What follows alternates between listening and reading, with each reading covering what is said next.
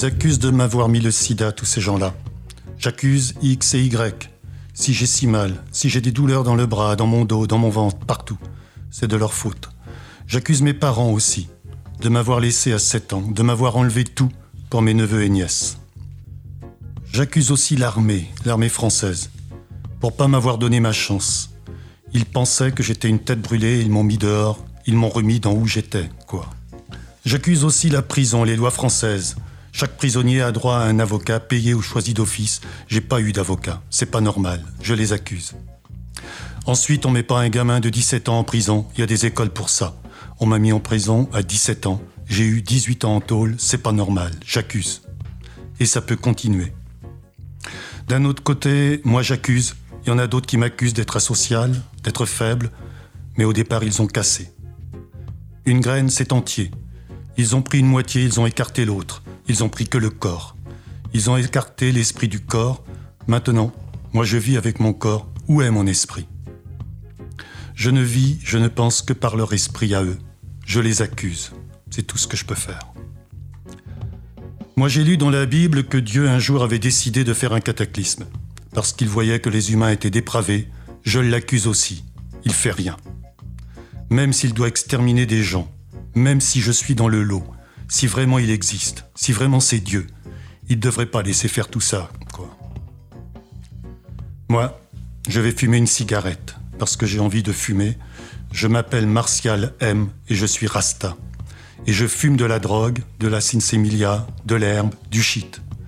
Et avant, je prenais de la colle à rustine dans un sac en plastique que je respirais. Et avant ça, j'ai pris de l'acide, du LSD, des cachets aussi, comme le tranxène, des champignons et de la coke, pas de la bonne d'ailleurs, tout ça en très petite quantité. Par contre, l'acide, oui, tous les jours. Parce que c'est ça qui me guérit, quoi, qui m'enlève tout ce qui est pas bien dans ma tête. Et c'est à cause des gens comme moi que le monde ira de plus en plus mal. Donc, je m'accuse aussi. C'est Martial qui parle, dans une conversation enregistrée datant de juillet 1995. Merci Daniel Bisol. Nous nous retrouvons donc euh, aujourd'hui dans la nouvelle émission Les Mondes rêvés de Georges. Le morceau que nous venons d'écouter est l'œuvre de Martial. Et aujourd'hui, Les mondes rêvés de Georges, qui nous parle des mondes de la précarité, se penche sur le parcours d'un homme, musicien, comme vous venez de l'entendre, mais aussi un personnage meurtri. Martial est mort à 42 ans. De quoi est-il mort nous demande Daniel Bisol. De quoi est mort cet homme qui, certes, est mort du sida, mais qui peut-être est mort aussi d'autre chose Aujourd'hui, nous allons entendre une voix, celle d'un comédien, François Nguyen Tekim. Il va nous lire les extraits des cahiers de Martial. Ces cahiers ont été recueillis par Daniel Bizel et justement, nous allons vous expliquer cette connexion entre Martial et Daniel. Nous invitons donc aujourd'hui le sociologue Daniel Bizel. Entre autres enquêtes, tu as travaillé longuement auprès des gens dits du voyage. Et récemment, tu as effectué une ethnographie des militants du Front National. On peut dire que tu es avant tout un être de rencontre, un ethnographe. Pour toi, la science sociale, c'est aller à la rencontre de ceux que tu cherches à comprendre. Ton dernier ouvrage, Martial, La rage de l'humilié, est une œuvre qui va dans ce sens. Mais on ne va pas parler aujourd'hui de cette sorte de biographie où c'est toi qui tiens le stylo. En fait, aujourd'hui, on va d'abord parler d'un second ouvrage que tu prépares. Et là, c'est Martial qui tient le stylo. Il a rédigé des milliers de pages sur des cahiers, et on va pendant cette émission lire certains passages de ces cahiers. Tout ce que tu as fait dans ta carrière de chercheur se situe dans cette tension entre donner la parole aux précaires et tenter de faire œuvre de chercheur. Donner la parole, c'est notre première émission aujourd'hui, se composera de longs extraits de témoignages et d'analyses rédigés par Martial lui-même. Expliquer, ce sera une prochaine émission où nous entamerons un dialogue avec Daniel Bizel autour de Martial le 28 juin, où il sera question de présenter ton analyse de sa vie très accidentée. On a beaucoup échangé tous les deux sur ces deux personnes avec lesquelles on a vécu. Moi, avec Georges, que j'ai suivi et qui m'a suivi pendant presque 20 ans. Toi, Daniel, avec Martial, qui a été ton amant avant de devenir ton fils, ton ami, un protégé que tu as aidé matériellement, un malade que tu as accompagné, un intellectuel rebelle à soutenir dans sa cause. Georges était facile à vivre. Je passais des journées à le suivre dans la rue, dans ses foyers, mais il demeurait dans les foyers, lui, la nuit. Par la suite, il est devenu un ami, un proche. On est parti en vacances ensemble. Tout était facile. Toi, tu commences ton premier livre en disant qu'il est presque impossible de l'étudier, tant sa violence va rebuter tout le monde. Et aussi, serait-il simplement fou? Relève-t-il encore du monde des humains, du sens partagé, donc de la sociologie Ton premier livre répond à la question. Oui, Martial est un être violent, mais c'est aussi parce qu'il a été fortement violenté par le social qu'il est devenu cette personne errante aux multiples identités, en souffrance et aussi en quête de sens. Dans nos deux parcours, on s'est engagé dans deux biographies, deux écritures, deux récits de vie. Moi, c'est plus une biographie où je tiens le stylo. Toi, il y a une sorte d'échange entre toi et lui, puisqu'à côté du récit de vie que compose ton premier livre, tu as récupéré 5000 pages d'écrits personnels, mais qui quelque part t'étaient aussi destinés. D'où deux livres nettement différents. D'abord, ton ouvrage de pur chercheur, ensuite un recueil de ses pensées. Et aujourd'hui, nous allons parler de ces cahiers, ou plus exactement, nous allons les écouter, tout au moins en partie. Parce que Martial était un sous-prolétaire plus cultivé que Georges au sens officiel, c'est-à-dire moins éloigné du scolaire et de l'écriture, il a tenu des cahiers. Quand j'ai rencontré Georges, il pouvait mettre une journée entière pour écrire un paragraphe. Quand nous rédigions des tracts pour appeler les SDF à se mobiliser, ou quand je lui demandais d'écrire ses réflexions sur un thème qu'il avait soulevé dans nos discussions. J'avais tenté ce mode de communication, mais ça n'a pas marché. Martial savait que tu étais sociologue, et tu nous raconteras bien sûr comment cette greffe a prise entre toi et lui. Pourquoi cette relation a compris cette part d'autobiographie, ces analyses très spécifiques dont tu nous as sélectionné des extraits? Combien y a-t-il de cahiers, de pages en tout? Comment as-tu opéré pour sélectionner 250 pages de manuscrits pour un éditeur qui ne prend pas tout? Comment s'est dessiné ce contrat d'écriture entre vous? Quel intérêt y trouvait-il? T'avait-il demandé de les publier? Sous quelle forme cela se passait entre vous? Tu lui donnais des cahiers Où c'était stocké? Comment il te les redonnait? Est-ce que vous faisiez parfois des lectures communes? Est-ce qu'il y avait des reprises? Donc aujourd'hui, avant de lire les extraits, il y a deux choses qui me semblent importantes. La première, c'est que tu donnes des éléments globaux sur votre rencontre et sa vie, histoire que l'on s'y retrouve un petit peu dans les extraits qui s'échelonnent sur 13 ans de 1995 à 2008. Et puis, il y a ces quelques questions autour des extraits que tu as sélectionnés pour ce futur second livre d'auteur, l'auteur étant bien sûr Martial. Voilà, donc une dernière chose, c'est que effectivement, avant de lire euh, chaque extrait, donc euh, il s'agira effectivement d'entendre un petit commentaire de contexte permettant euh, pour l'éditeur de, savoir un petit peu dans quel état d'esprit se, se, trouvait Martial au moment de cette écriture. Que vit-il en 1995 Bien sûr, c'est pas la même chose que que vit-il en 2008. Donc à chaque fois, il faudra préciser quelle est sa situation sociale, l'état de sa maladie, sa relation à toi, quelles étaient ses créations du moment. Voilà. Et pour que ça soit encore plus simple pour nos chers auditeurs, en fait, il y aura trois principales questions. D'abord, quand et comment as-tu fait la connaissance de Martial? Ensuite, c'était quoi sa situation au moment où vous vous rencontrez à la fin de 1992 Et enfin, comment lui est venue l'idée de se mettre à écrire et à quoi ressemblent les cahiers? En fait, on peut dire que c'est en septembre 92, 1992, que débute véritablement l'histoire. Elle débute d'abord par le fait que mon compagnon, Rodolphe, avec qui je vis déjà depuis huit ans à Nantes, est nommé dans un ministère à Paris. Donc, évidemment, je l'accompagne, on déménage, et peu de temps après être arrivé à Paris, rencontre Martial, qui a 24 ans à ce moment-là, sur un lieu de drague homo, ce qui est une rencontre assez, assez banale et destinée à être sans lendemain. Ce que dit Martial euh, à ce moment-là, c'est qu'il souhaite aussi me rencontrer. Donc un soir, on se rencontre tous les trois. C'est un métis grand, euh, il a beaucoup de charme, et métis de père martiniquais et euh, de mère blanche de la région parisienne. Au moment où on le rencontre, il est en stage de remise à niveau, en proche banlieue, et est logé un peu au même endroit. Assez rapidement, en fait, il y a une sorte d'harmonie entre nous, de plaisir à, être ensemble aussi. Non seulement il a du charme, mais il est curieux de tout, il pose des tas de questions. Il dit que sa formation va éventuellement lui permettre de devenir directeur d'un centre pour handicapés par la suite. Un jour, il est invité à venir manger avec nous, il apporte un bouquet de fleurs. Enfin bref, on est dans une sorte de normalité, je dirais, euh, qui fait que c'est relativement euh, agréable. Mais en contrepoint dans tout ce qu'il raconte, et il parle beaucoup avec une sorte d'aisance, de plaisir de parler, outre le fait qu'il est le septième et dernier enfant de, la famille, né 7-8 euh, ans après, après le précédent. Ce qu'il dit, c'est qu'il a un père violent qui, en gros, a tabassé euh, la femme, enfin, donc sa propre mère, les enfants, dont lui, première chose. Ensuite, ainsi qu'on l'a compris dans, euh, la conversation avec lui que j'ai lu au tout début, il se retrouve en prison pendant dix mois avant ses 18 ans parce que, étant à la rue, il n'avait pas de thunes, il mendiait. Et puis un jour, il s'est retrouvé avec un couteau dans le RER e et il a voulu dépouiller deux toubabs, comme il dit, c'est-à-dire deux blancs de milieu bourgeois pour leur piquer leur Walkman. Bon, il s'est fait choper euh, juste à la sortie, donc prison. Après, ça a été euh, l'armée. L'armée, il est allé au trou, il a essayé de rentrer dans la Légion par la suite. À la Légion, il s'est fait jeter.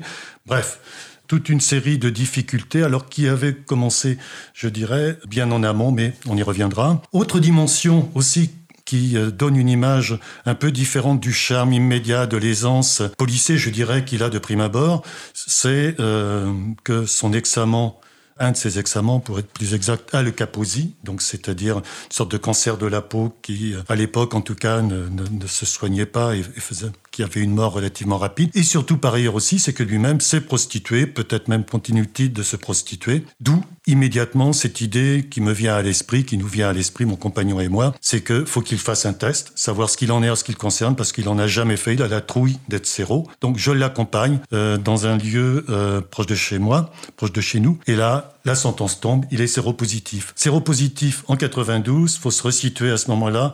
Il y avait l'AZT, peut-être un ou deux autres trucs, et avec des effets qui étaient des effets indésirables et véritablement qui ne permettaient pas de survivre longtemps. Autrement dit, le destin probable était un an, un an et demi de survie au maximum et la mort et une mort atroce qui survenait. Donc voilà le contexte. Ça, c'est le premier élément qui apparaît et qui fait que par ailleurs comme il est relativement euh, isolé euh, par rapport aux gens de sa famille, qu'il a aucun ami, mm, qui se plaît pas dans les situations, ce qu'il fait c'est progressivement venir vivre avec nous et donc on commence à vivre à trois donc près de dans un petit appart près de Montparnasse. Peu à peu ce qui apparaît aussi c'est une autre dimension, à savoir des crises de violence, euh, une forme d'agressivité. Par exemple, typiquement de son stage euh, de remise à niveau, il se fait écarter et écarter parce qu'il a menacé de coups de couteau dans le ventre une des formatrices. Donc nous, euh, on, essaie de parlementer avec les formateurs qui viennent nous voir, on joue un peu les parents en quelque sorte. Bon, ce n'est pas entendu. Voilà. Et outre ces crises de violence, c'est que régulièrement, il y a des sortes de pensées intrusives, de ressassements des sortes de cauchemars en même temps, y compris la nuit, qui le réveillent, qui apparaissent avec deux types de choses, toujours les brutalités de son père à son encontre qui reviennent, mais également des récits de viol sordides qui se seraient passés entre 6 ans et 9 ans dans un pensionnat où ses parents l'auraient placé. Comme il va mal, euh, il se lève euh, alors tard, souvent à 11 heures, il vient, moi je suis à ma table de travail, il commence à parler, à raconter sur un ton véhément des choses qui sont terribles dans ce qu'il raconte, qui en même temps me bouleversent. Je ne peux pas rester indifférent. Ça me sort complètement enfin, de l'espèce de tranquillité, je dirais, de sérénité dans le travail que j'aimerais avoir. Je lui ai dit, bah, écoute, faut que tu ailles voir un psy, faut que tu puisses parler. Il refuse d'aller voir un psy. Donc c'est ce qui m'amène à lui dire, euh, bah, pourquoi tu n'écrirais pas?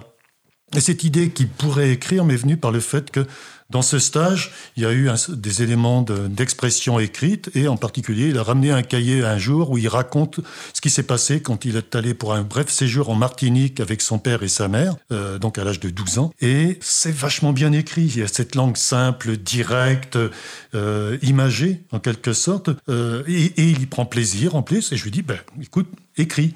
C'est à ce moment-là que je lui achète, et donc le rite, d'une certaine façon, va se prendre, c'est que je lui achète un premier cahier, et il commence à écrire sur ce qu'il vit au jour le jour, sur des choses de son passé, et au fur et à mesure, donc, il va remplir des cahiers, il me les donnera, je les lirai, bon, ça entraînera des réactions dont on pourra reparler, et toujours est-il que du début, donc 92, euh, fin 92, jusqu'à sa mort en 2010, il va écrire et écrire quasiment tous les jours avec euh, une forme de ténacité qui était complètement inimaginable, et d'autant plus inimaginable que lui-même avait détesté l'école. Il avait été jeté vite de l'école quand il était gosse, ensuite il s'était retrouvé donc à 15 ans, quand il avait été avec son père euh, pour euh, supposément y vivre, mis dans une sorte de section spécialisée pour enfants débiles, ce qui n'était évidemment pas. Bon, donc radicalement hostilité à tout ça. Donc, euh, en tout cas, ce que l'on comprend, euh, Daniel, en, t'écoutant, c'est qu'il y a une un peu une dimension thérapeutique, en fait, dans ses écrits. À défaut d'aller voir un psy, il y a quand même quelque part quelque chose qui lui fait du bien. Parce que s'il y a une telle ténacité, une telle persévérance dans l'écriture, c'est que quelque part, il y trouve un sens. Il n'est pas forcé. Tu ne reviens pas derrière lui à le contraindre à écrire, etc. Non. Euh, alors, la dimension thérapeutique, je ne suis pas sûr, c'est dans mon esprit, elle était présente au départ, mais dans le sien, non, parce qu'il s'en fout de tout ça et pense que c'est complètement bidon. En revanche, oui, ce qu'il a, c'est une forme de plaisir à écrire. Et je pense certainement euh, l'idée que le mec est amoureux de lui, ou les deux mecs qui sont amoureux de lui, en fin de compte, enfin, il existe à travers son écriture et ce qui le valorise, alors que toute sa vie, par ailleurs, est dévalorisante, il, existe à travers ça. Et lui dire, mais tu écris vachement bien, tu es un poète, Martial, etc. Et quelque chose, enfin, qui, qui lui est excessivement important. Donc ça, c'est, je, je pense, un premier élément. Et un autre élément aussi qui est présent, y compris avant la dimension, on pourrait dire psychothérapeutique, si on peut énoncer ça comme ça, ben, c'est le fait de laisser des traces, parce que son destin, c'est de mourir, de mourir dans quelques mois, dans un an, un an et demi peut-être. Et donc ça veut dire, et je lui dis assez rapidement, écoute Martial, tu écris, et il y aura un livre sur ta vie, si tu écris suffisamment. Enfin, en gros, je mmh. t'en fais la promesse. Et donc c'est d'une certaine façon le livre qui vient de paraître, l'autre qui doit paraître, une promesse ancienne, puisqu'elle a démarré à la fin de 1992. Merci Daniel et désormais nous allons donc euh, lire euh, des extraits de, l'œuvre de Martial. Alors donc euh, la façon dont nous allons procéder est très simple. Daniel va nous faire une courte contextualisation, puis ensuite on écoutera François qui est comédien et qui nous lira ses textes. Donc le premier texte, Daniel. Donc premier texte, l'argent est un fléau pour nous les pauvres. Depuis décembre 92, Martial vit avec mon compagnon et avec moi c'est dans un petit appartement situé près de Montparnasse, mais l'ambiance avec nous est souvent exécrable. Martial en veut au monde entier, parle de tuer des flics, s'emporte pour un oui ou pour un non, commence à dealer même au sein de l'appartement, si bien que les altercations sont incessantes. Surtout avec Rodolphe, mon compagnon, qui le met à la porte à deux reprises, la seconde fois pour de bon au début de 94. Il se retrouve alors hébergé par l'armée du salut dans le 13e, d'où il sera écarté au bout de quelques mois pour fume et deal de cannabis. Il revient chez nous, mais c'est toujours aussi tendu. Finalement, Rodolphe se porte caution pour une chambre sans confort de 15 mètres carrés, au dernier étage d'un immeuble bourgeois du Rincy.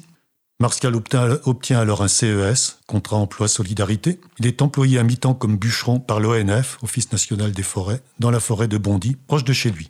Mais ses pensées sont dominées par les frustrations, celles en particulier du manque d'argent dû à ses besoins en cannabis et au fait qu'il n'est pas habitué à calculer. Mardi 3 octobre 1995.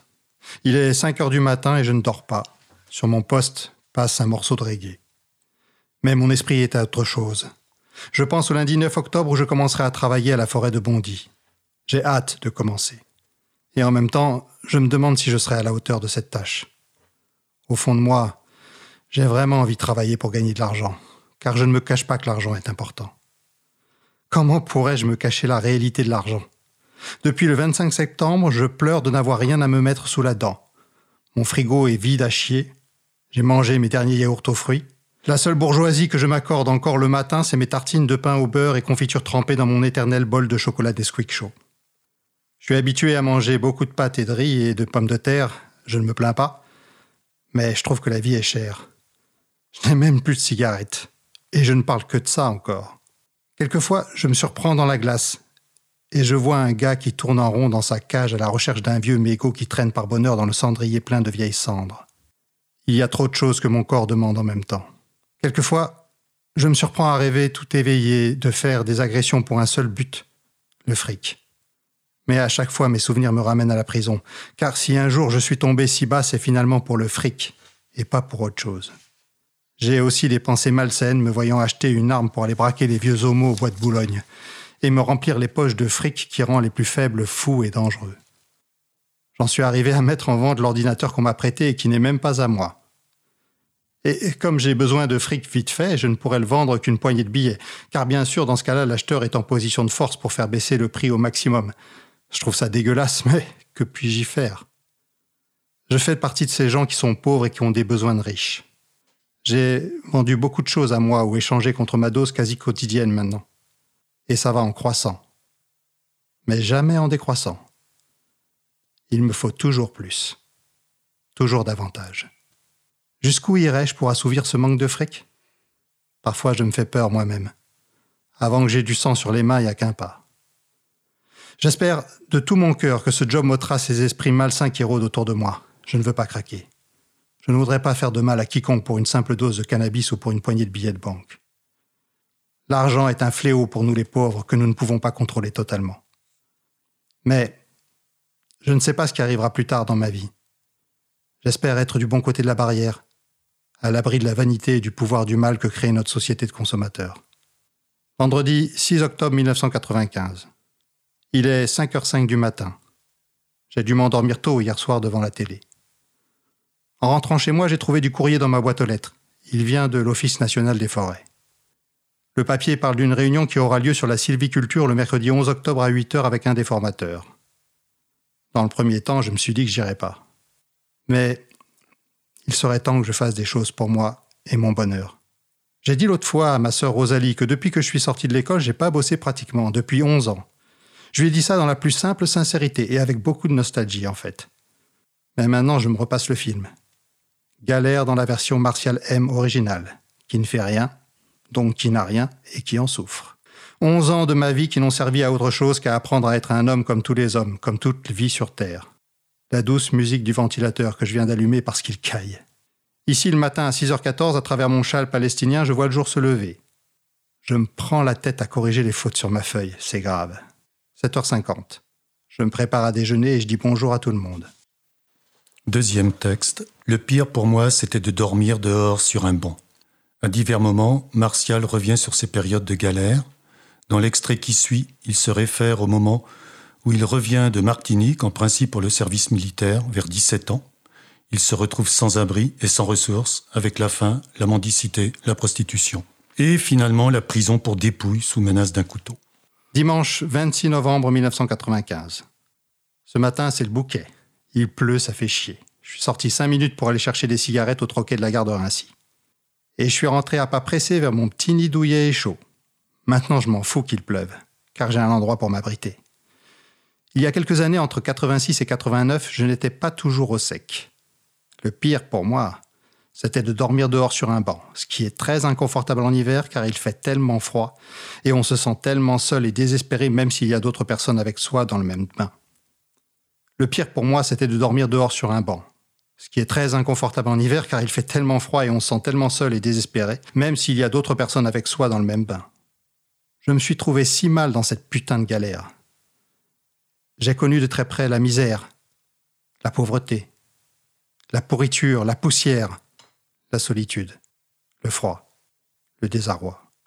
Quand je pouvais trouver un endroit sec et un peu plus chaud, j'installais des morceaux de carton par terre où je rentrais carrément dans un grand carton pour pouvoir enfin dormir dans une sécurité petite, mais réelle. J'arrivais à dormir de très longues journées, surtout que la faim me minait les intestins et parfois la soif. Mais la soif, ce n'était pas vraiment un problème. Comme c'était en hiver, il me suffisait de manger de la neige pour me rafraîchir le gosier. Ou alors je buvais beaucoup d'eau pour arrêter la faim, qu'à un certain moment on ne ressent plus. Quand j'étais à Paris, vers un peu tous les coins d'abord, puis à Nation dans le métro, il m'arrivait de faire la manche. On peut dire que je raquettais les gens sans toutefois les agresser ni verbalement ni oralement. Ou alors c'est parce que l'autre avait une parole de trop à mon égard. Quand on me filait une pièce de 5 francs, je disais que c'était une lune. Et quand on me filait une pièce de 10 francs, je disais que c'était un soleil. Bref, je comptais sur le bon vouloir de ces messieurs-dames. Remarquez, je n'aurais pas vraiment eu assez pour aller faire la fête dans une boîte de nuit. Et même si j'avais eu la thune pour aller danser, les videurs m'auraient pas laissé rentrer, vu comment j'étais accoutré. Le peu de thunes que j'avais, je le brûlais pour aller dans les foyers africains manger beaucoup et chaud. Et voir aussi d'autres gens. Et rire avec eux. Même si ce qu'ils racontent, on ne le comprend pas, ça fait du bien de rire. Je me souviens très bien de ce moment de ma vie. Je ne souriais plus, je n'arrivais plus à donner cette grimace de mon visage dans une glace. Je finissais par me faire peur à moi-même. J'étais plus jeune, plus mignon et aussi plus con. Et je me reposais davantage sur une épaule quand je pouvais le faire. Aujourd'hui, j'ai tout ce qui me manquait hier, et j'étais bien loin de penser hier à aujourd'hui. À cette époque, je ne baisais pas beaucoup parce que j'y pensais pas obligatoirement. Ensuite, parce que j'étais repoussant. Je sentais mauvais. J'étais moi-même mauvais. Parfois. Alors les gens s'écartaient et me laissaient seul, tout seul sur cette fin. Une fois, j'avais réussi à me faire 200 balles à la manche. J'avais travaillé, travaillé, c'est-à-dire faire la manche, depuis le vendredi après-midi jusqu'au samedi après-midi, non-stop. J'ai eu plein de lunettes de soleil, plus d'un franc, deux francs. Je me suis barré vers la gare de Lyon et là, dans les consignes, je me changeais. Je déposais mes vêtements sales et je prenais des vêtements propres, puis j'allais dans les douches pour les voyageurs et je me lavais complètement le corps. C'était l'un des moments que je préférais. Me laver. Être enfin propre des pieds à la tête pour pouvoir allécher un mec au hasard de la chasse à l'homme que je pouvais faire. Un jour comme cela, j'avais été faire un tour vers le Trocadéro, car je savais que par là, il y avait des PD qui rôdaient. Face à la tour en fer, j'allais du côté droit au niveau de la rue. Des voitures s'arrêtaient là avec des mecs habillés toujours chic ou classiques. Je me mettais à faire les 100 pas sur le trottoir ou à stationner contre un arbre et j'attendais patiemment le mec qui allait me sortir pour la nuit et me filer de l'argent pour mon petit cul juste deux heures. Ou plus longtemps. Rien que pour lui tout seul en principe. Malgré tout, j'ai compris un peu tard qu'avec mon corps, je pouvais davantage avoir de l'argent. Un mec m'avait raconté un peu sa vie. Il travaillait dans un hôtel de luxe à Paris. Il était chef de rang. Et il me disait qu'il se faisait plus d'argent en léchant le cul des clients qu'avec sa propre paix. Et là-dessus, il arrêtait pas de me ploter. Il m'emmena dans un resto où c'était trop cher et trop propre pour que je me sente à l'aise, mais j'ai quand même tout mangé sans laisser la moindre miette. Il a voulu qu'on aille chez lui pour baiser. On a finalement fait ça dans sa voiture. Ensuite, je lui ai demandé qu'il m'emmène danser dans une boîte qu'il connaissait. Il m'a emmené dans le marais avec des étincelles dans les yeux et les bourses pour un moment vide. Autre texte. Je suis noir et lui est blanc et on habite dans une ville de Faf. Parmi les affrontements qui vont miner Martial au début de 96, il y a ceux avec le voisin de palier, Morand, renommé Moru, en guise de mépris. Si le niveau d'aisance, le statut, l'âge sont des lignes de démarcation et d'affrontement avec les autres en nombre de circonstances, dans le cas de Martial, mais aussi des points d'appui et des ressources possibles, en particulier avec mon compagnon et moi. En d'autres circonstances, c'est la couleur de peau, telle que perçue, qui devient la ligne de démarcation et d'affrontement. Samedi 17 février 1996, 9 h. Je viens d'insulter le voisin de gauche, dorénavant je l'insulterai à chaque fois qu'il sortira ou rentrera chez lui. Et s'il s'avise de faire la même chose avec moi, alors j'aurai un prétexte pour le taper. Lui, c'est le parfait abruti. Il ne supporte rien, ni musique, ni discussion animée, il ne supporte pas de voir un vélo garé sur le palier. Le matin, quand je me lève, je ne dois pas mettre la radio parce que ça le dérange. Plusieurs fois, il m'a agressé alors que je me rendais à mon travail le matin de bonne heure, ou c'était le soir, quand je rentrais chez moi. J'ai envie de me le payer. Mais il faut agir en légitime défense, car je suis noir et lui est blanc, et on habite dans une ville de Faf. Je vais d'abord l'énerver à fond, puis je passerai à la vitesse supérieure. Je vais le rendre fou à tel point qu'il craquera et que je pourrai le taper à ma guise, non-stop. Dimanche 18 février 1996. 8h20.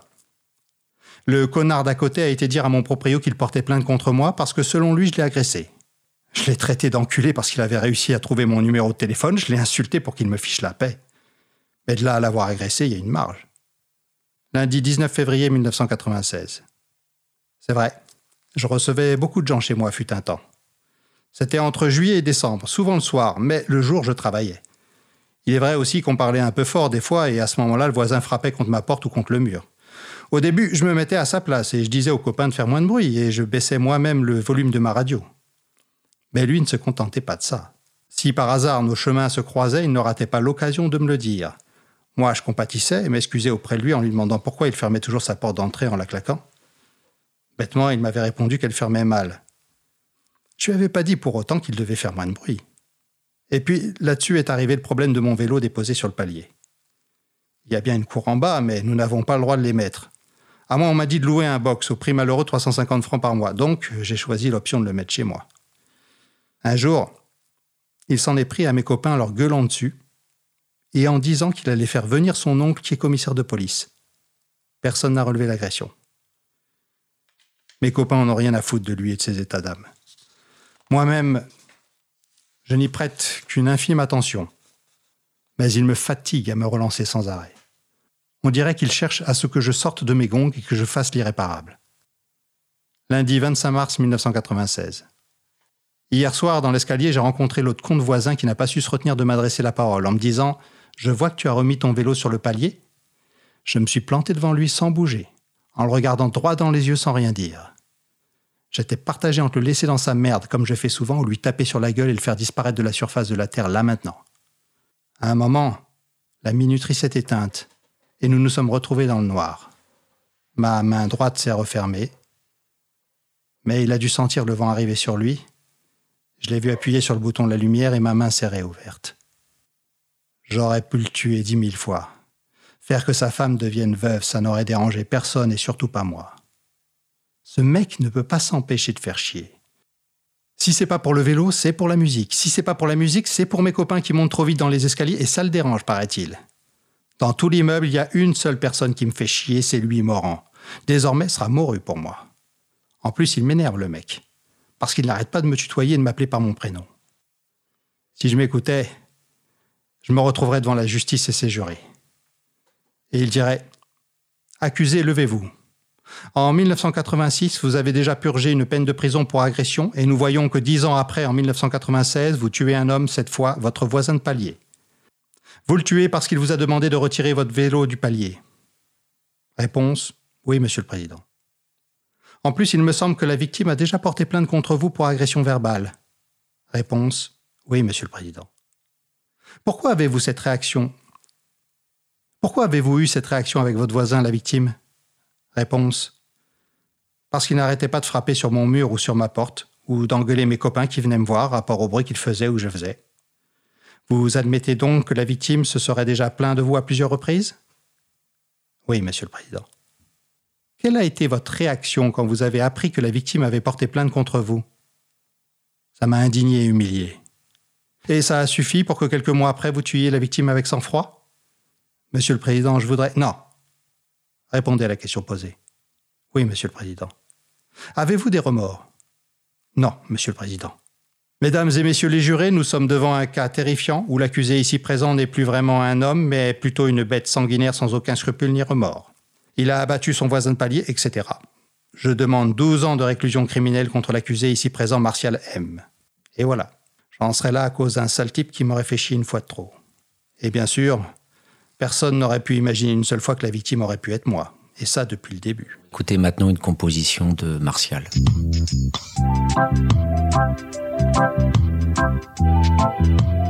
Cause commune, cause-commune.fm 93.1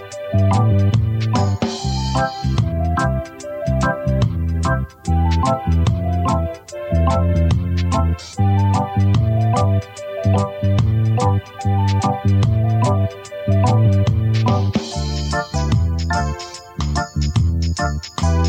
you.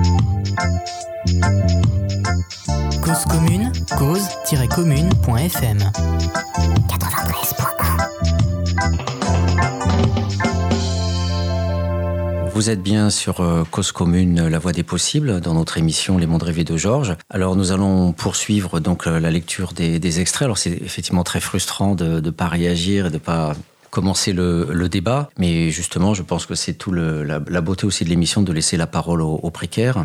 Et donc euh, nous allons redonner la parole à Daniel pour le prochain chapeau. Titre du texte Je suis conscient que je n'ai pas ma place dans ce monde de pouvoir et d'argent. Les mêmes thèmes, manque d'argent, nécessité de la drogue, idée de se prostituer à nouveau, sont présents. Confrontés cette fois aux interdits du rastafarisme, notamment l'homosexualité, rappelée par son frère Henri, qui représente un modèle aux yeux de Martial. Mardi 26 mars 1996. 7h10. Hier, j'ai déconné en n'allant pas au travail, soi-disant qu'il ne faisait pas assez chaud pour moi. Mais ce matin, je suis déjà prêt. Je vais prendre un bus, car mon vélo ne me dit rien et j'ai peur d'être mouillé. À propos de vélo, je l'ai mis chez moi. Après tout, c'est peut-être vrai qu'il dérange dehors. Et puis j'en ai marre que l'autre m'adresse la parole. Je lui donnerai pas satisfaction de ce côté-là. Par contre, s'il persiste à vouloir me tutoyer, alors là je peux me permettre de le remettre à sa place entre hommes. Mais est-ce vraiment un homme? Il faudrait que je lui tape dans les couilles pour savoir, lui infliger un coup mortel sans témoin. Jeudi 28 mars 1996. Quand je vendais mon cul à Paris ou à Nice, c'était à la fois pour m'en sortir et pour tomber sur un homme qui me ferait vivre à ses crochets. Je n'ai pas honte aujourd'hui de l'avouer. Mais la vie est pleine de surprises. Les hommes, j'en ai connu plein. Ceux avec qui j'ai vécu plus ou moins longtemps, c'est parce que j'ai fini par les aimer. Je suis tombé amoureux d'eux. Mais à la base, c'était parce qu'ils me rapportaient de l'argent et rien d'autre. Puis les années sont passées et le mec mignon et attirant que j'étais a vieilli, comme tout le monde. Et je n'ai plus attiré comme dans le passé des hommes à argent, des gogos. Aujourd'hui, je n'ai rien à moi. Je vais avoir 28 ans sans travail, donc sans thune. Je suis séropo, donc pas d'avenir. Et je me repose la question. Est-ce que je continue à aller travailler 10 jours par mois pour 3000 francs par mois? Ou est-ce que je recommence à me prostituer? Mais cette fois en ne faisant confiance qu'à moi-même. Et surtout sans travailler pour le compte de quelqu'un d'autre. Sans doute, si je recommençais à me prostituer, Rodolphe et Daniel me laisseraient tomber, car ils le prendraient comme une insulte à leur personne. Mais ils n'ont pas besoin de se prostituer pour vivre, car ils sont tous les deux fonctionnaires et touchent beaucoup d'argent par mois et peuvent faire ou aller là où bon leur semble. Je repense à ce que Daniel m'a dit un jour à propos de la barbe que je venais de me raser, ce qui, je le croyais, allait déplaire à mon frère Henri. Il m'a dit que je vivais non pas pour mon frère, mais pour moi. Donc, si je me reprostitue, je le ferai non pas pour Rodolphe et Daniel, mais pour moi. Dans ce sens-là, il serait juste qu'ils me laissent faire aussi. Mais je les connais trop bien. Jamais ils n'admettraient que je fasse cela en continuant à se voir. Après une discussion animée avec Daniel au téléphone où je lui disais que désormais je n'attendrais ni demanderais plus rien à eux, ni à personne d'autre sur le fric. Je suis conscient que si je devais ralentir mes dépenses, je devrais commencer par ne plus investir dans le H, ni même dans l'herbe, ni dans tout ce qui touche de loin ou de près au plaisir. Pourtant, je suis conscient que l'homme est à la recherche du bonheur, donc qu'il a des attentes. Et certaines attentes peuvent passer par la drogue. Résultat, pour ne pas dépenser trop, je ne dois plus me faire plaisir. Et dans un an à ce train-là, je me fous en l'air car je trouverai la vie fade. Dimanche 31 mars 1996. La vie que je mène actuellement ne me va pas. J'en reviens toujours au même problème, l'argent. Il y a certainement un pays ou une région dans ce monde qui se fout de l'argent. Ça doit être une tribu indienne qui vit dans une quelconque forêt au bout du monde, un lieu sain, et un lieu sain où il n'y a pas besoin d'argent pour être bien. Ça doit exister, certainement.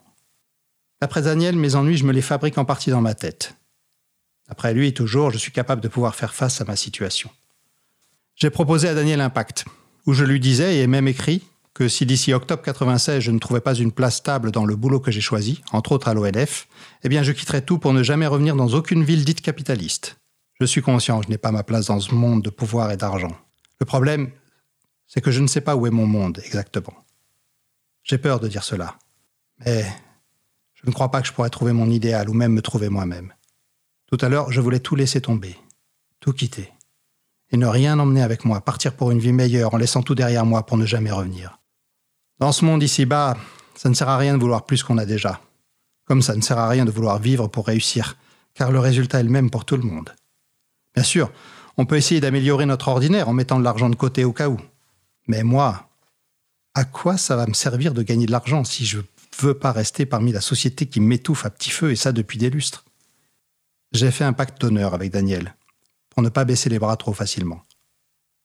Mais à quoi bon persister? Pour moi, il est déjà trop tard. Enfin, je le crois. Mais je l'espère pas.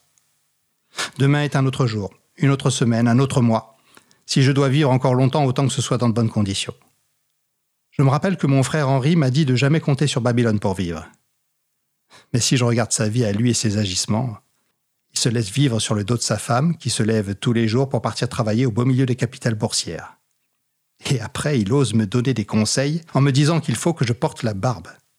Il faut pas que je couche avec des hommes. Il faut pas que je me mélange avec les blancs. Il faut pas que j'appelle les autres mes frères ou mes sœurs. Il n'y a dans sa bouche pour moi que des interdictions. Et moi, comme un bouffon, je lui réponds qu'il a raison et me persuade qu'il a raison et que j'ai tort. Et si je me faisais du bien à moi avant de penser toujours aux autres? Les autres que je mets dans le même sac. Sauf ceux que je respecte parce qu'ils ne m'ont pas montré du doigt. Je peux les compter sur mes deux mains.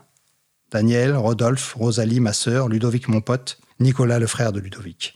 Mais tous les autres comptent-ils vraiment pour moi? Et est-ce que je compte vraiment pour eux? Certainement pas. C'est d'eux que je dois me libérer et ne plus avoir honte ni leur rendre de compte. Est-ce qu'eux m'en rendent Non que je sache. Je suis à la recherche du bonheur et du repos, et aussi du plaisir sans limite. Pourquoi je devrais toujours tout gâcher sur un coup de tête parce que rien ne marche comme je l'ai décidé? Dans deux jours, nous partons aux États-Unis, et ça, c'est déjà plus que bien. C'est une grande preuve d'amour que mes amis me donnent au risque de gâcher leurs vacances avec moi une fois de plus. J'essaierai d'être heureux avec eux pendant ces dix jours de répit. Autant être du bon côté. Oublier mes mauvaises passes, laisser de côté le négatif pour enfin vivre ce que j'aime faire et ne rien devoir à personne. Nouvel extrait des cahiers de Martial. J'aurais quand même bien vécu dans l'ensemble. 1996, à nouveau. Martial a désormais accès à un nouveau traitement en bithérapie. C'est là un tournant décisif, en 96, pour la plupart des séropositifs. Les nouvelles molécules en bi- ou trithérapie leur permettent de vivre plus longtemps. Martial, dans cet extrait, fait un bilan de sa vie presque euphorique en comparaison de la réalité de ses tourments habituels mais c'est l'un des rares textes de ce genre parmi les écrits. Lundi 13 mai 1996. Je ne suis pas allé travailler ce matin, pour aller faire des prises de sang à côté de chez moi. Répétition cet après-midi avec les frères Rasta. Mardi 14 mai 1996. Je n'ai aucune volonté. Déjà, hier, j'ai manqué mon travail à l'issue du test sanguin, où je n'ai pas été d'ailleurs. Et ce matin, ça me fait le même coup. Sauf qu'aujourd'hui, il pleut et que ça me donne de moins en moins envie d'aller travailler sous cette flotte qui peut glace le sang. En plus, je viens de me fumer un spliff d'africaine et je n'ai plus du tout envie de bouger. Ni pour le travail, ni pour aller passer des tests qui, de toute façon, ne changeraient rien au cours des choses. En fait, cela n'a aucune importance. Si je dois mourir demain ou même aujourd'hui, j'aurais quand même bien vécu dans l'ensemble. J'ai eu la chance de me rebeller et de faire ce que j'avais décidé de faire. J'ai eu la chance de m'être toujours plus ou moins démerdé dans la vie. J'ai eu la chance d'en baver dans des moments de très grosses galères d'argent et d'identité et existence. J'ai eu la chance, et pas la honte, de coucher avec des hommes, parfois pour avoir de l'argent, parfois aussi pour avoir seulement de l'amour et qu'on fasse un peu attention à moi. J'ai eu la chance de pouvoir rencontrer différentes personnes qui m'ont fait découvrir d'autres choses dans l'art, la peinture, la musique, les chants, la danse africaine, l'écriture, le sport. J'ai eu la chance d'avoir un corps déjà parfait et de le savoir et de le faire voir. J'ai eu la chance de me faire des vrais amis, à qui je peux quelquefois avouer mes joies et mes peines et sur qui me reposer. J'ai eu la chance en quelque sorte d'être allé en prison, car moi je peux en parler. Et j'ai aussi vu où était mon idéal, en prison ou en liberté. J'ai eu la chance de rencontrer des hommes qui m'ont aimé vraiment, et vice-versa, pour me dire les mots qui sécurisent et les actes qui guérissent. J'ai eu la chance, entre parenthèses, de faire différentes occupations bénévoles et payées dans ma vie. Bénévole, garder des enfants, garder les chiens des autres, faire des croissants et du pain, réconforter les cœurs brisés, rester dans différentes associations d'aide humanitaire, moi sans toi, pour apporter du pain et des gâteaux, mais aussi du respect à toutes les personnes qui m'entouraient, je parle des malheureux, ou soigner et aimer n'importe quelle bestiole, petite ou grosse, belle ou laide, gentille ou méchante, domestique ou sauvage. Payer, plomberie, barman, semi-poule, palefrenier, modèle espace photo, distributeur de prospectus, Jardinier, musicien, décorateur et régisseur dans un court métrage, peintre en bâtiment, animateur de centres aérés de colonies de vacances, coiffeur pour dames, aide vétérinaire de campagne, vendangeur, raisin, pomme, canne à sucre, travailleur dans les forêts et j'en passe. Aujourd'hui, et depuis presque trois ans, je voyage de l'autre côté de l'Atlantique. J'ai des personnes que j'aime terriblement et que je ne dénigrerai pour rien au monde ni pour personne. Je travaille à mi-temps, je fais de la musique que j'aime. J'essaie, mais c'est pas facile de respecter tout le monde pareil. J'aime une fille, ou plutôt son souvenir, d'avoir passé trois heures seulement assis à l'arrière d'un avion, sur un vol au retour de New Orleans, en train de fumer cigarette sur cigarette et de raconter notre vie et nos envies suivies de nos adresses. Je fume depuis pas mal de temps. J'ai ri beaucoup avec cette saloperie d'herbe guérissante, bonne pour l'homme comme pour l'animal parfois meurtrière pour les cons qui fument sans comprendre que ce n'est pas seulement une drogue pour manger ou dormir, ou se marrer en racontant aux autres ce que fait la drogue comme effet. Ils parlent de voir des éléphants roses. Ils disent qu'ils sont en train de voler. Ils disent des choses qui n'ont ni queue ni tête. Ils disent qu'ils sont très cool. Dès qu'ils voient un film d'action à la télé, ils veulent faire pareil dans la rue. Ils disent qu'ils fument pour oublier. Ils disent que ça les aide à vivre. Mais moi, ça me fait marrer. Nouvel extrait. Je suis le truc qui sait même pas à quoi il sert. À partir de novembre 96, Martial est saisi de crises de fureur, des pétages de plomb selon ses mots, contre mon compagnon et moi. Un jour, je me retrouve avec un couteau de cuisine sous la gorge. Je fais en sorte, avec son accord, qu'il soit admis en psychiatrie à Sainte-Anne. Il y reste un mois environ, en février 97. À sa sortie, il est hébergé ici et là, avant de l'être dans une institution d'insertion, d'où il est écarté au bout de quelques mois pour avoir menacé de couper la tête aux deux éducatrices qui lui interdisent de fumer en leur présence. Il se retrouve alors dans une chambre d'hôtel minable et bruyante près de la porte de Clichy par le biais de l'association Mahavar dont il va être question. Mahavar est une association juive qui gère des centres d'hébergement et des appartements de coordination thérapeutique pour les séropositifs. Au début de septembre, Martial passe des tests d'évaluation pour une formation en horticulture dimanche 21 septembre 1997. J'ai téléphoné au lycée Sugère. J'ai expliqué au mec qui me parlait pourquoi j'avais appelé. Il me répond Eh bien, si elle ne vous a pas encore répondu, c'est qu'elle ne vous a pas retenu pour les premières places et qu'elle préfère attendre encore pour combler les trous. Problème, c'est que moi, j'attends. Et je suis sans nouvelles depuis trois semaines bientôt, et combler les trous, ça me convient pas. Jeudi 9 octobre 1997. Mon projet pour passer le CAP agriculture est tombé à l'eau. Ils ont retenu 15 personnes et pas moi. Je ne suis pas dans l'eau des 15 premiers, mais ils m'auraient mis dans le groupe des bouche-trous, ce qui est inconcevable pour moi. Quelle horreur, être un bouche-trou. Bon, malgré que j'ai les boules et que ça a du mal à passer en gorge, je vais essayer de prendre le dessus tout de suite.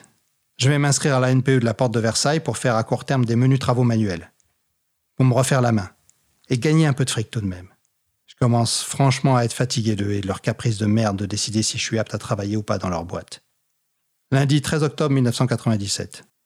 J'étais censé me trouver au lycée Sugère à Saint-Denis ce matin. Au lieu de ça, je suis ici quelque part à Paris me demandant si je vais pas aller chercher un aller simple pour les Antilles, tellement je suis déçu du système français sur le marché du travail. 15h16. J'ai le bourdon. C'est la 18e place qui m'a mis dedans ce coup-ci. Tout ça est absurde. Je rêve. Je donnerai désormais ma vie contre celle d'un mort qui veut vivre. Et je suis sincère. La vie n'est pas un attrait pour moi, c'est une charge. Je ne veux plus souffrir. Souffrir au nom de quoi? Au nom de qui? Je suis pourtant pas grand-chose pour que la vie s'accroche à moi comme ça. Je suis victime d'un acte sexuel et voilà une charge de plus et trop pour l'État et la société. Je suis le truc qui sait pas à quoi il sert. Je suis le truc qui sait même pas qui il peut être. Le truc, il croyait qu'il pouvait égaliser les vrais humanoïdes. Mais c'est pas possible. Il est né pour ne servir à rien. C'est un truc pas utile, quoi. Et apparemment tout le monde autour du truc le sait qu'il ne sert à rien. Et ce que le truc dit, ou peut faire, ou ne dit pas, ou ne fait pas, c'est du pareil au même, presque inutile.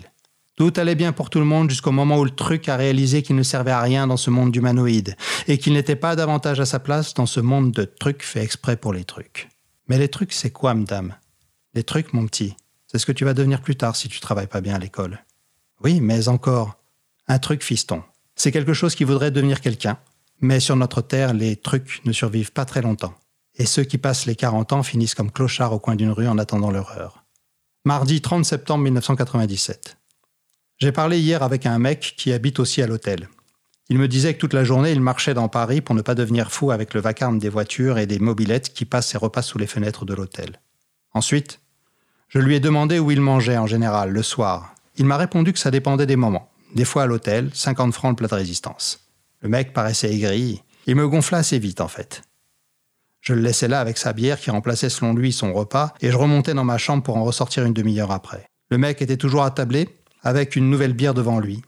Deux bières en moins d'une demi-heure, putain, il carbure le mec. Moi, j'ai choisi l'option McDonald's pour 30 francs seulement. J'ai pris mon temps pour manger. J'étais à la fourche, pas très loin. Après, j'ai erré dans des petites rues, digérant le repas en repassant tranquillement dans Paris, allumant un spliff par habitude. J'étais tout près de l'hôtel quand je vis à 10 mètres de moi deux travelots qui tapinaient sur le boulevard. Je souriais de les voir là, déguisés comme de vraies putes, mais avec des gueules à cauchemar. Mercredi 1er octobre 1997. 0h10. Vous savez quoi, mes bébés? Eh bien, je suis logé dans un hôtel de passe. Et les travelots que j'ai croisés hier sur le trottoir, ils montent avec les clients de 0h à 6h du matin. Et si au moins c'était de vraies femmes ou de vrais hommes beaux et sensuels, mais ce ne sont que des folles laides avec aucune grâce dans le mouvement. Ça me fait chier les voir là faire les 100 pas devant ma fenêtre de chambre. Mardi 14 octobre 1997. 13h36. Daniel me dit toujours de trouver quelque chose à faire pour m'occuper l'esprit, les mains, mon temps. J'ai un gros défaut, c'est que je suis devenu un très grand casanier, et pour me remuer et trouver une occupation même culturelle, c'est la croix et la bannière. J'ai jamais envie d'aller voir chez les autres. Ce qu'ils proposent ne m'intéresse pas forcément. Mais maintenant, je voudrais créer quelque chose, car je suis désespéré d'arriver à rien. J'ai le choix entre faire rien et devenir méchant, finir en prison. Ou réunir les énergies et créer une discipline calme et sereine non lucrative en principe. Jeudi 23 octobre 1997. À l'hôtel, beaucoup de personnes me parlent de leurs problèmes personnels de tous bords. La drogue, la prison, les coups foireux de la vie, les amis hommes et femmes qu'on a perdus, ou parfois les enfants de 3 ans qui décèdent. Toujours de la faute du sida. Et le père pleure, la mère désespérée s'enfuit, emportant avec elle le terrible danger qui tue. Cette femme a recouché avec un petit gars de 22 ans. Ils ont eu un enfant bien entendu séropositif. Du coup, le père de 22 ans est lui aussi séropositif. Et là-dessus, d'autres problèmes s'accumulent. Je me plaignais toujours de ce que je vivais quotidiennement dans ma vie, mais là, depuis dimanche soir, ça n'arrête pas et de tous les côtés. Certains récits m'émeuvent. Quand j'y repense, j'ai envie de pleurer. De tels récits sont forcément vrais, la vie est aussi dégueulasse qu'elle est belle. Je sais désormais que je ne suis plus seul au monde à avoir des problèmes dans mon existence. Je n'ai plus envie de me plaindre pour rien. Je ne pourrais pas non plus ne plus fumer de hache, du moins pour l'instant. Jeudi 13 novembre 1997. L'hôtel passe aujourd'hui à une étoile. Résultat, le loyer pour moi passe à 120 francs de plus, donc 720 francs au lieu de 600 francs. Et l'association Mavar veut résilier le contrat de trois mois passés avec l'hôtel. Problème, c'est que Mavar voudrait m'envoyer dans un autre hôtel deux étoiles à Bastille, où je n'aurai ni douche dans la chambre, ni petit déjeuner le matin. Si je veux pouvoir me laver, il me faudra que je paie 15 francs à chaque fois, idem pour le petit déjeuner. Je ne suis pas d'accord pour bouger d'ici si je n'ai pas ma propre douche et si je n'ai pas de petit déjeuner inclus dans le prix. Il y a un autre problème. Celui de ne pas avoir le choix et d'être à nouveau baladé d'hôtel à hôtel comme un vulgaire pantin. J'en suis là pour l'habitation. Mais hélas, ce n'est pas fini pour le stress. Car je n'ai toujours pas reçu d'argent sur mon compte postal et je commence à me sentir très mal dans ma peau. Je suis privé fumer du hache depuis plus d'une semaine déjà et ça, plus ça, ça n'arrange pas mes affaires. Tout ce que je sais actuellement, c'est qu'on arrive au week-end et que je n'aurai pas de fric pour me sentir moins nu et que j'ai énormément envie d'acheter de quoi fumer car je suis de plus en plus stressé et ça tout le monde s'en fout. La Poste, les acédiques et Mavar. Je veux bien faire des efforts. Encore faudrait-il qu'ils s'aperçoivent que sans argent, je peux rien faire et qu'en attendant mes dettes s'accumulent de jour en jour et de personne en personne. Et la Cotorep qui ne répond pas à ma demande de prise en charge. Nous allons faire une brève pause musicale avec les chansons et les compositions de Martial. Cause commune, cause-commune.fm 93.1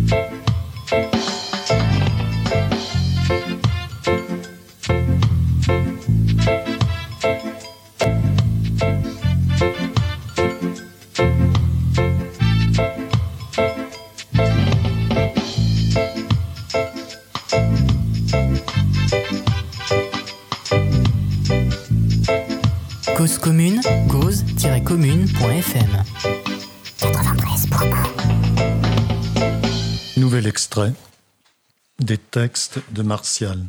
Les jeunes préfèrent dealer plutôt que d'aller à l'école apprendre qu'ils seront toujours désenchaînés. Depuis janvier 98, Martial a un appartement à lui en proche banlieue que j'ai acheté pour qu'il soit définitivement logé sans risquer d'être à nouveau écarté ou remis à la rue. À partir de septembre 2002, il vit en couple avec Mélanie, qui vient d'avoir le bac. Ils sont amoureux l'un de l'autre, le bonheur semble possible. Mais Martial demeure sous l'emprise de crises de fureur. Il lui arrive de frapper Mélanie. Un jour de décembre 2003, c'est un conducteur de bus qu'il menace d'un coup de couteau. Il se retrouve en garde à vue, subit un coup de pied des provocations racistes de l'un des policiers, auxquels il réplique par des paroles de mépris. Cet extrait figure dans le livre récemment paru. Il redoute d'être envoyé en prison. Finalement, il reçoit une injonction thérapeutique en lien avec la consommation de cannabis. Mardi 27 janvier 2004, 9h35. J'ai la certitude que les flics me suivent quand je vais chercher de la drogue. À ma sortie de garde à vue, je me suis dirigé vers la Cité de l'Espoir et des flics m'ont filé le train. En chemin, j'ai reconnu l'un des dealers qui me servait mal et je lui ai demandé de me dépanner de 30 euros. Il m'a amené dans l'escalier d'un bâtiment en me demandant de l'attendre 10 minutes. Il est revenu avec un morceau de hache raisonnable et m'a dit que les flics traînaient dans les parages et que je devais attendre un peu pour qu'il ait le temps de repartir. Quand je suis reparti, il marchait dans le sens contraire de moi. Une nouvelle loi est passée. Désormais, les flics ont plein pouvoir de te faire chier autant qu'ils le veulent. C'est pourquoi il est préférable de prendre un avocat si on a affaire à eux, même si on n'a rien à se reprocher. Sarko et ses sbires sont aujourd'hui partis en reconquête des cités et ont plus d'un tour dans leur sac pour arriver à leur fin. Le tout, c'est de rester prudent et de ne pas faire d'excès de zèle avec eux. Je trouve que c'est une mauvaise façon de faire cette loi, car la police va jouer de zèle encore plus que d'habitude vis-à-vis des basanés.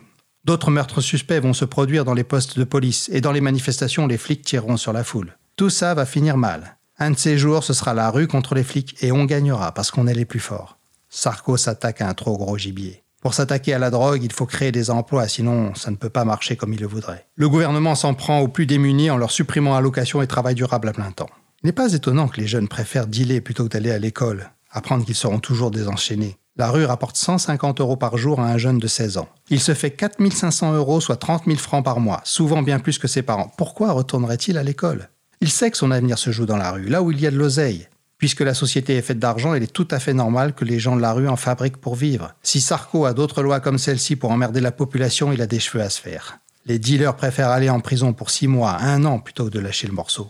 Car la prison est aussi colonisée par les gens de la rue. En prison, tout le monde se connaît et s'organise contre la société qui est de plus en plus dure. Une société riche contre une société pauvre ne peut pas faire le poids, car la pauvreté est beaucoup plus lourde que celle qui est riche. Il faut une société égale et uniforme entre toutes les couches sociales afin qu'on soit tous majoritairement forts et puissants.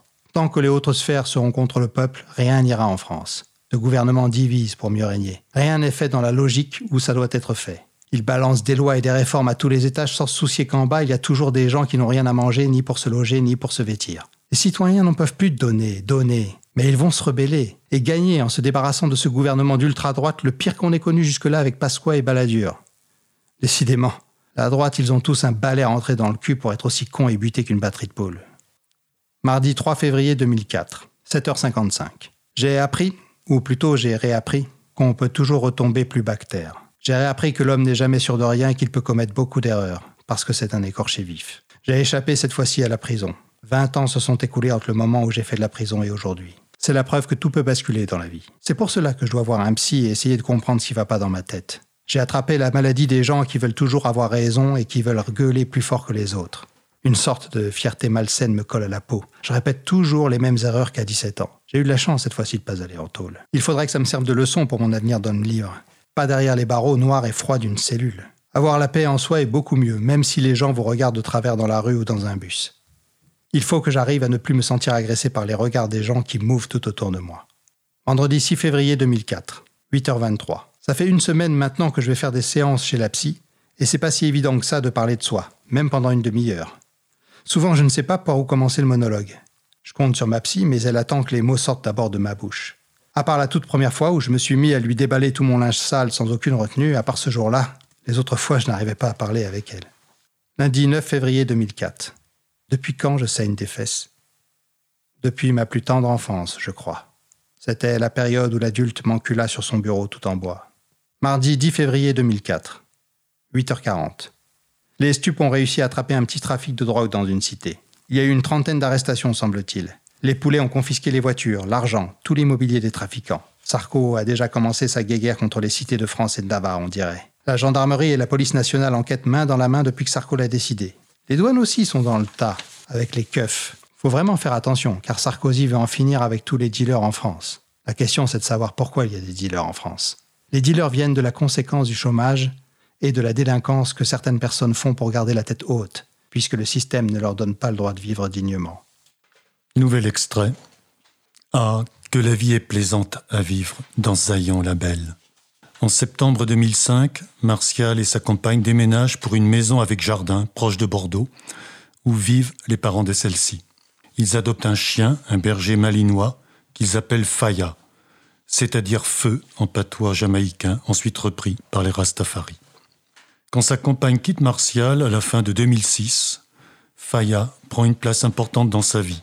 La maison environnée de vignes, avec le jardin et son arbre imposant, devient à ses yeux l'image du paradis sur terre, Zion, selon le terme des Rastafari. Le texte figure dans un blog créé par Martial sur Skyrock en 2007, après que sa compagne lui a appris à utiliser Internet. Posté le samedi 30 août 2008, signé Lyon. Je suis né en ville. J'y ai vécu 37 ans. J'en suis parti définitivement. Depuis, j'habite dans le sud-ouest, pas loin de Bordeaux, ancien port de Négrier, ce que tous les Bordelais et Bordelaises omettent de discuter, voire même d'admettre. Bon, quittons Bordeaux et le centre-ville. Allons à la campagne, là où l'air est meilleur, là où le silence remplace les mouvements de Babylone. Pour des raisons de tranquillité, je ne citerai point le nom de mon village. On va l'appeler Zion. À gauche par la route, c'est vers chez moi. Allons-y. Premier indice, il y a un énorme toutou qui te mate l'air de rien. Soit il sera accueillant, soit il te gueulera dessus. Normal, c'est un chien, il fait son boulot de chien. Comme tu es avec moi, le chien te renifle et te laisse entrer chez lui dans le jardin. Il cherchera à t'impressionner et toi, franchement, tu vas pas jouer au fier. Car même si tu es un chaud, tu te retrouveras face à 60 kg de muscles montés sur ressort et avec une mâchoire de 2 tonnes de pression. Inutile de jouer au chaud, tu ne fais point le poids. Bon allez, assez bavardé. Je t'installe sous l'arbre à l'ombre. Ouais, t'as chaud, c'est normal, nous sommes dans le sud-ouest de la France. Soit dit en passant, pays de facho, je t'assure. La France a voté Sarko. Eh oui.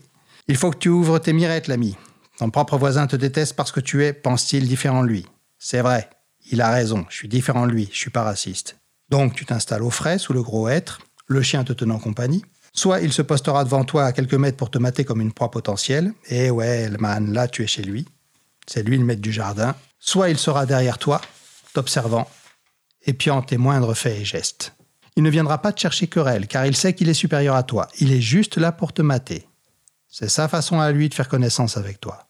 Bien sûr, tu peux jouer le téméraire, outrepasser tes peurs et l'appeler, tenter de l'amadouer. Il va alors te mater plus intensément dans les yeux. Si tu baisses les yeux, c'est mort pour toi. Tu deviendras son jouet préféré. Si au contraire tu soutiens son regard de tueur, c'est gagné. Il t'aura à la bonne et vous devriez être super amis. Mon chien, je m'en sers pas mal pour savoir comment sont les personnes qui rentrent chez moi. Si le chien grogne, tu resteras sur le trottoir. Si au contraire il est cool, alors je te laisse rentrer. Je t'amène donc de quoi te désaltérer et je te présente un spliff de mon cru fait maison. Tu joues encore au chaud, tirant comme un abruti sur le spliff, pensant que c'est du hache. Et là, en une demi-fraction de seconde, tu comprends trop tard ton erreur d'avoir tiré comme un petit coq sur la file rouge. Il t'a mis une claque. Tu ne te sens pas bien. Ça tourne autour de toi. Tu te dis, heureusement que je suis dans Zion. Ouais, c'est vrai. Ici, au moins, personne ne va te stresser davantage. Alors tu commences par te détendre. Il n'y a pas d'autre moyen. Tu t'allonges par terre sur le gazon et tu fermes les yeux et tu pars très loin dans tes folles pensées. Quand tu réouvres les yeux, tu te retrouves toujours allongé sur l'herbe, avec le toutou qui dort à côté de toi, tu es bien. Tu as bien dormi, même si tu n'es pas venu pour cela, le spliff de weed rouge t'a décalé. Il t'a fait un semblant de bien et c'est très bien. Tu te lèves et tu te diriges vers la maison. Pas besoin d'ouvrir la porte d'entrée car elle est tout le temps ouverte, surtout en été. Tu reconnais le son d'un tom bass, d'un charlet, de la caisse claire. Tu te diriges vers les sons, pisté toujours par le chien qui te surveille tout cool. Que fais-tu dans la maison de mon maître? Plus que jamais le chien va te surveiller, car là, tu es en terrain dangereux. Mais tant que tu resteras tout cool, le chien ne te fera rien du tout. Il y a une porte, tu l'ouvres et tu rentres, refermant derrière toi, empêchant le chien de rentrer, pas grave, il t'attendra derrière la porte.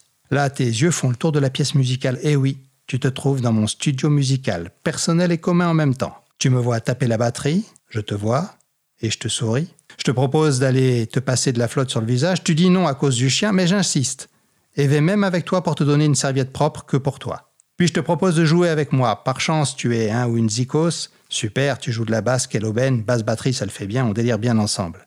On fait tout ce qui nous passe par la tête. Funk, rock, soul, bossa, roots, dub, et même son indéfinissable. On s'en fout, on est bien.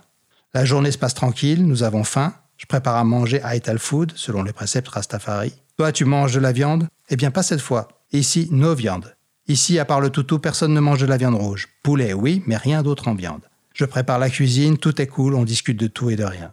Il est 20h, il fait encore jour, tu ne penses même pas à rentrer chez toi. Passons, tu peux plus. Ici, c'est Zion, plus de car ou de train pour la grande ville. Babylone, tu ne nous manques pas.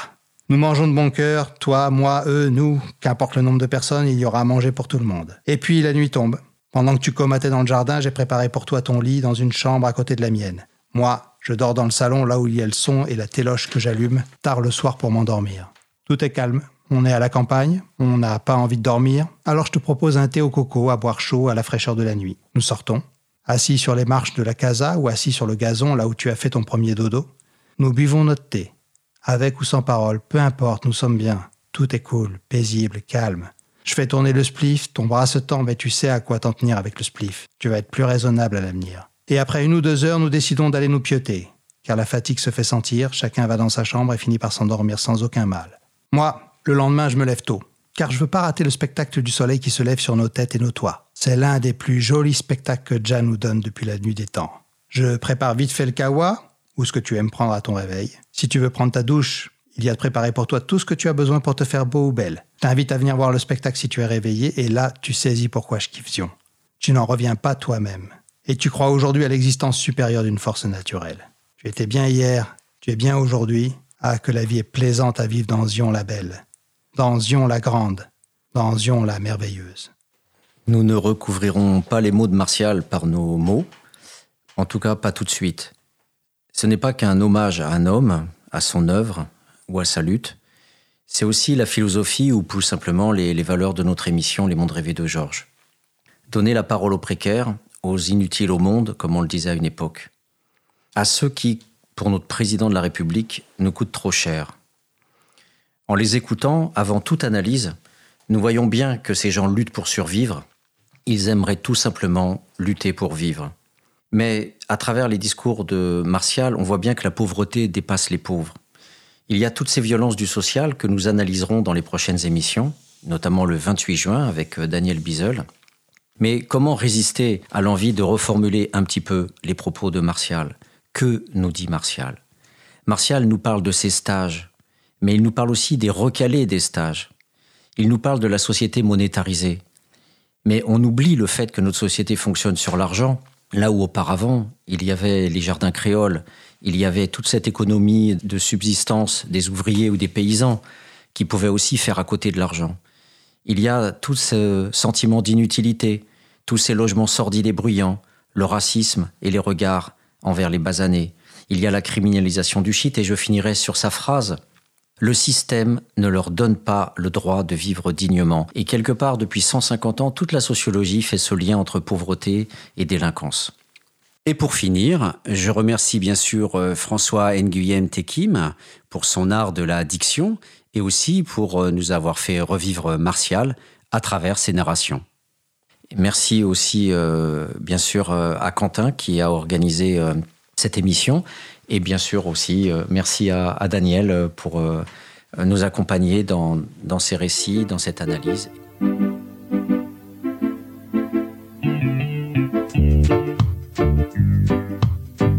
Cause commune, cause-commune.fm 93.1